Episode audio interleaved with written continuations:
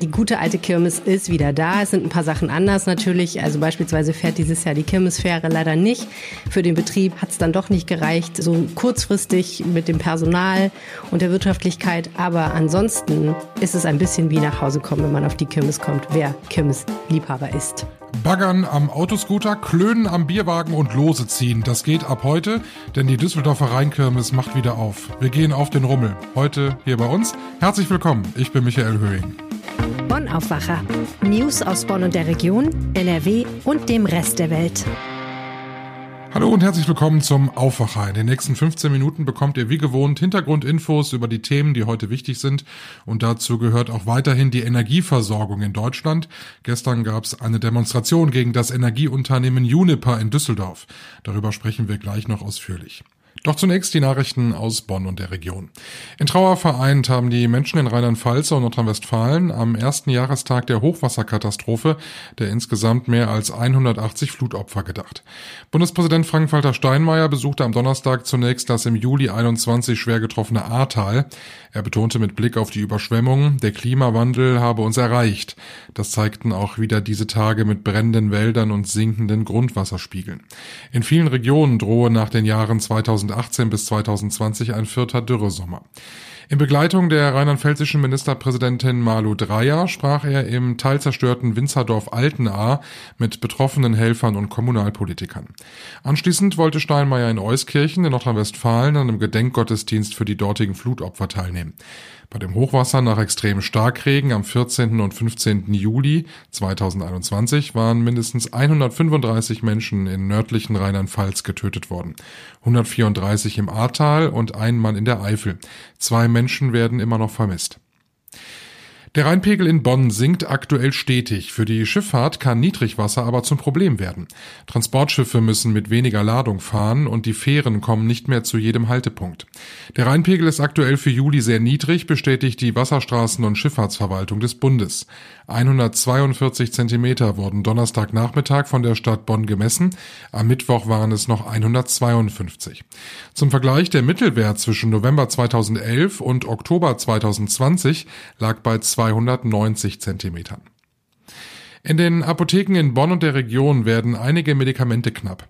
Laut des Apothekerverbandes Bonn-Rhein-Sieg gibt es vor allem bei Fiebersäften für Kinder, aber auch Elektrolytlösungen und Mitteln für Brustkrebspatientinnen Lieferschwierigkeiten. So etwas habe ich seit 35 Jahren nicht erlebt, sagt Apotheker Markus Reitz, der Vorsitzende des Verbandes. Manche Pharmazeuten denken nur darüber nach, wieder Selbstmedikamente herzustellen.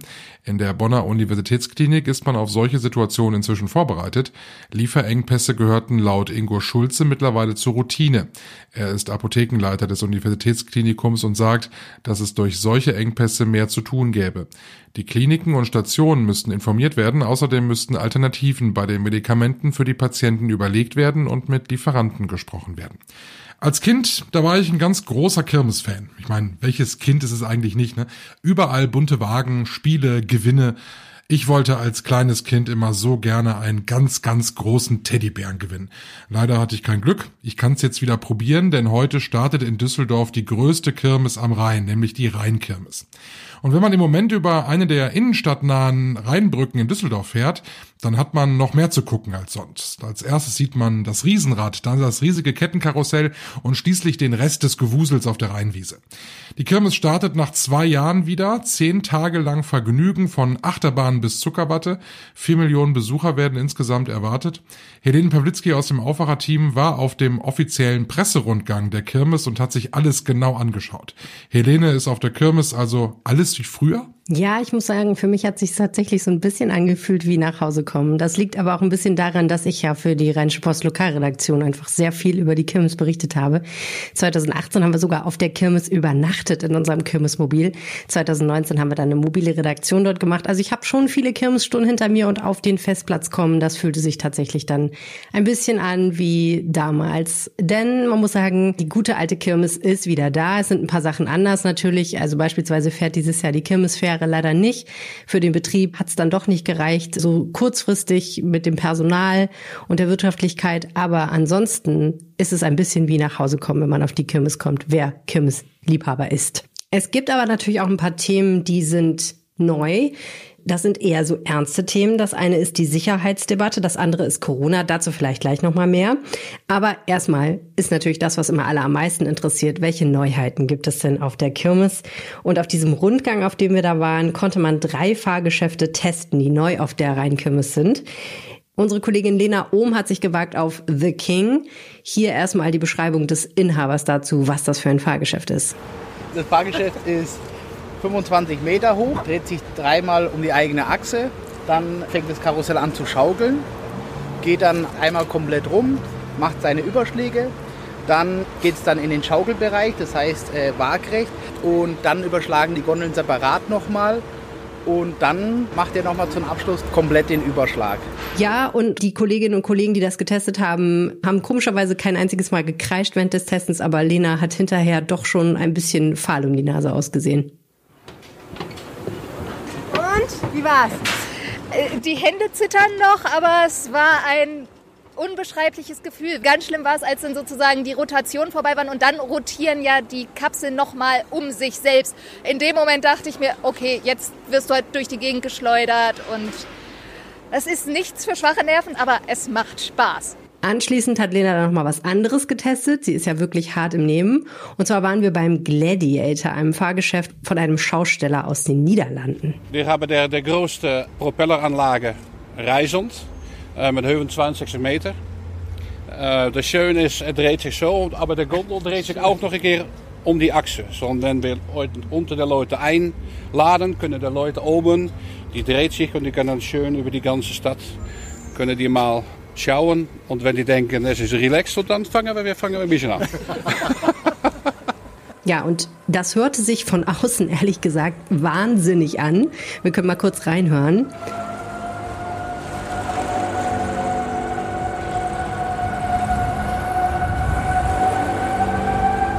Aber äh, als Lena dann ausgestiegen ist, war sie voll relaxed und meinte, das ist ein super Tipp auch für Familien eine Fahrt zum Genießen.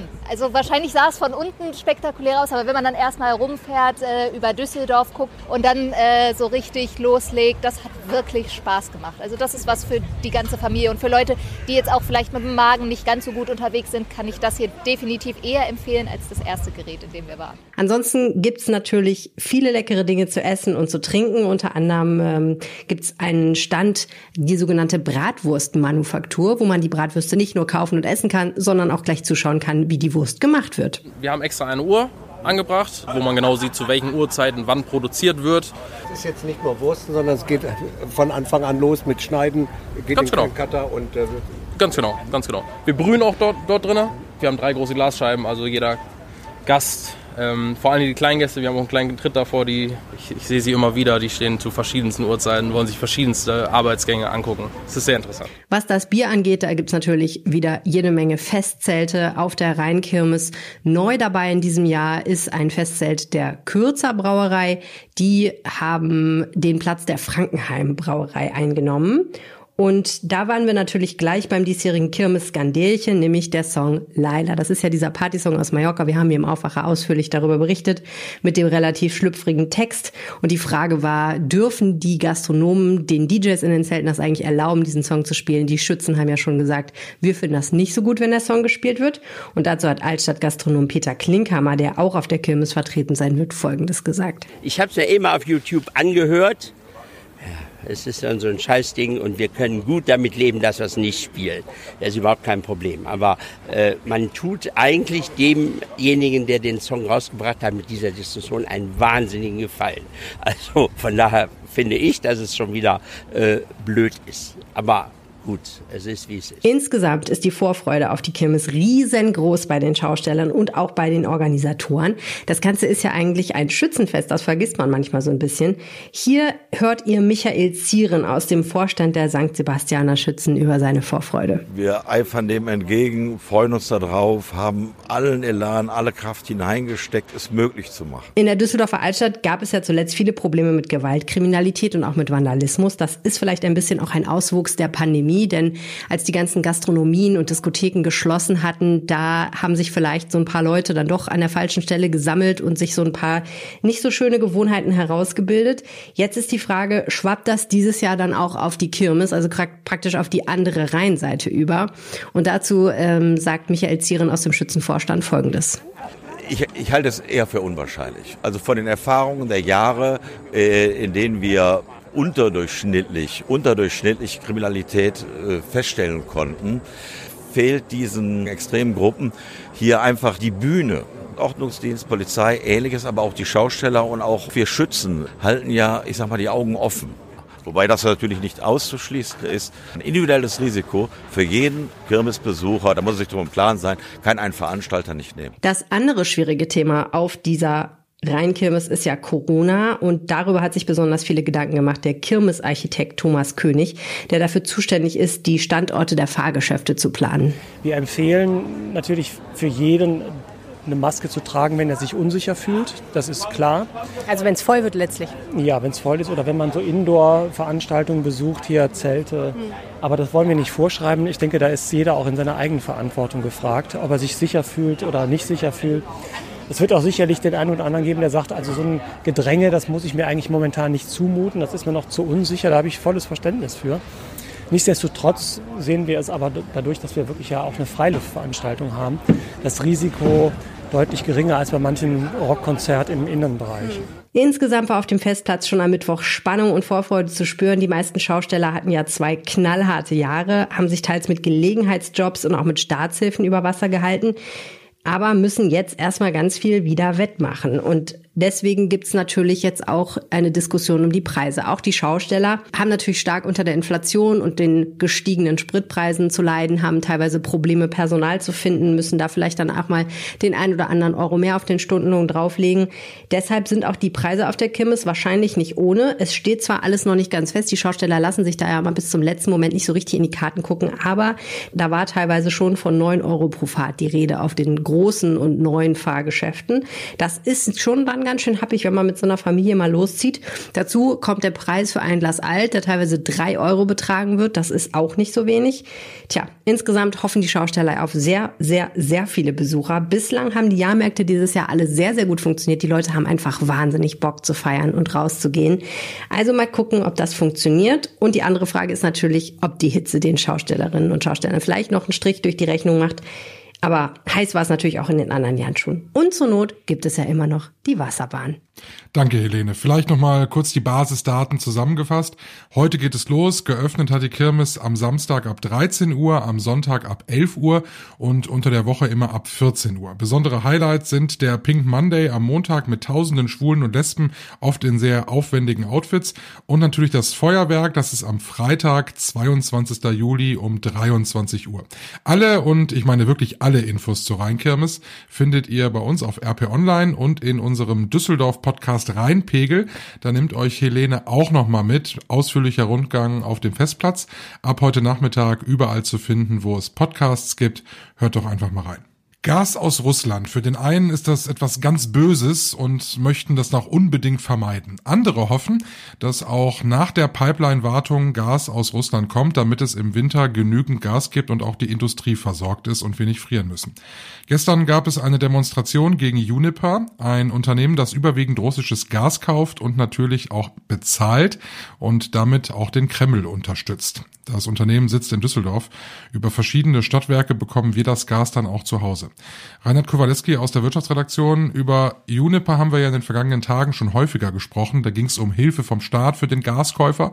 Jetzt eine Demo in Düsseldorf. Von wem und warum? Na, das ist schon eine sehr ungewöhnliche Aktion gewesen. Das hat ein Energiekonzern aus der Ukraine organisiert. Die haben eine gute Pressestelle, die können alle gut Englisch. Ähm, die haben das organisiert, weil sie sagen, das Gas, das Uniper in Russland kauft, wird ja mit Geld bezahlt. Und mit diesem Geld wird am Ende der Krieg bezahlt. Also fordern sie Uniper auf, kein Gas mehr in Russland zu kaufen. Nun lebt Uniper ja genau davon, nämlich Gas zu kaufen und weiter zu verkaufen. Was kann Uniper denn machen äh, als Alternative? Gibt es da überhaupt eine Möglichkeit? Ja, die Sache ist, sag mal, sie ist kompliziert. Ähm, Ich habe da mit jemandem drüber geredet, der war früher Pressesprecher der Ruhrgas. Das ist eine der Vorgängerfirmen von Unipa. Der sagt, naja, wenn man demonstrieren will, dann muss man sich in Berlin demonstrieren. Denn die Bundesregierung hat entschieden, wir machen keinen Gasboykott gegen Russland. Also kann Unipa auch gar nicht die ganzen Verträge mit Russland kündigen, weil es dafür überhaupt keine Rechtsgrundlage gibt. Jetzt gibt es aber auch viele Gaskunden, die sagen, ich möchte eigentlich den Krieg in der Ukraine nicht unterstützen mit meinem Geld. Habe ich eine Möglichkeit, äh, an russischem Gas dann vorbeizukommen oder muss ich einfach nehmen, was kommt? Ja, also die Kunden selbst kaufen bei Unipa kein Gas, sondern die Stadtwerke oder große Unternehmen. Ähm, du als Einzelkunde hast überhaupt keine Chance, da rauszugehen. Ähm, man muss es ganz klar sagen, die deutsche Politik hat versagt. Gerhard Schröder als Bundeskanzler und Angela Merkel als Bundeskanzlerin haben die alte Linie verlassen, dass man das ein schönes, gutes Gleichgewicht hält zwischen Gas aus Russland, zwischen Gas aus Norwegen, zwischen Gas aus den Niederlanden und anderen Lieferungen. Sie haben zugelassen, dass wir immer abhängiger wurden. Und darum haben wir jetzt dieses Riesenproblem. Das ist wahrscheinlich, glaube ich, auch einer der Gründe, warum der Olaf Scholz, also unser Bundeskanzler, da so ein bisschen rumeiert mit den Waffenlieferungen an die Ukraine. Ich glaube, der hat immer Angst, wenn wir zu viel Waffen liefern, dann wird der Putin ganz böse und dreht uns den Gashahn ab. Sicherlich ein Thema, was uns auch in den nächsten Wochen weiter beschäftigen wird. Vielen Dank für den Moment, Reinhard Kowalewski aus der Wirtschaftsredaktion der Rheinischen Post. Wir stehen kurz vor dem Wochenende und es wird nochmal kühler. Nächste Woche werden wir ja schwitzen. Da gehen die Temperaturen wieder deutlich über die 30 Grad Marke. Wie wir das Wochenende jetzt kulturell noch genießen können, das weiß Wolfram Görz aus der Kulturredaktion. Ich gucke bisweilen gerne Krimis im Fernsehen. Doch kein Polizist kann mit Frank Kobs mithalten. Der leitet eine Ein-Personen-Wache in einem Kaff im Harz und wird von dem wunderbaren Aljoscha Stadelmann gespielt. Die Reihe heißt Harter Brocken und jetzt gibt es eine der besten Folgen noch einmal im Fernsehen, Die Fälscherin. Die möchte ich in meinen Kulturtipps zum Wochenende unbedingt anpreisen. Zeitgleich läuft auf einem anderen Fernsehkanal das Spiel der deutschen Fußballdamen gegen Finnland, was bei mir Vergleiche bis hinab in die finnische Mythologie wachruft. Und schließlich stelle ich eine neue Platte vor, die ein großartiges Konzert dreier Gitarrengiganten bietet, von dem 40 Jahre vergessen war, dass es mitgeschnitten wurde. Jetzt sind die Bänder wieder aufgetaucht. Herzlichen Dank, Wolfram Görz. Wir schauen noch aufs Wetter. Heute am Freitag, da wird es nochmal ein bisschen kühler, ist nochmal was zum Luftholen. Ab morgen steigern wir uns dann bei den Temperaturen. Am Sonntag dann bei uns Temperaturen um die 26, 27 Grad. Ab Montag dann Werte über 30 Grad bei uns in NRW. Morgen hören wir uns schon wieder, dann zusammen mit Helene Pawlitzki im Aufwacher Wochenrückblick. Abonniert uns noch schnell in eurer Lieblings-Podcast-App, dann verpassen wir uns morgen auch nicht. Tut nicht weh und ist natürlich kostenlos. Ich bin Michael Höhing, habt einen tollen Tag. Mehr Nachrichten aus Bonn und der Region gibt's jederzeit beim Generalanzeiger. Schaut vorbei auf ga.de.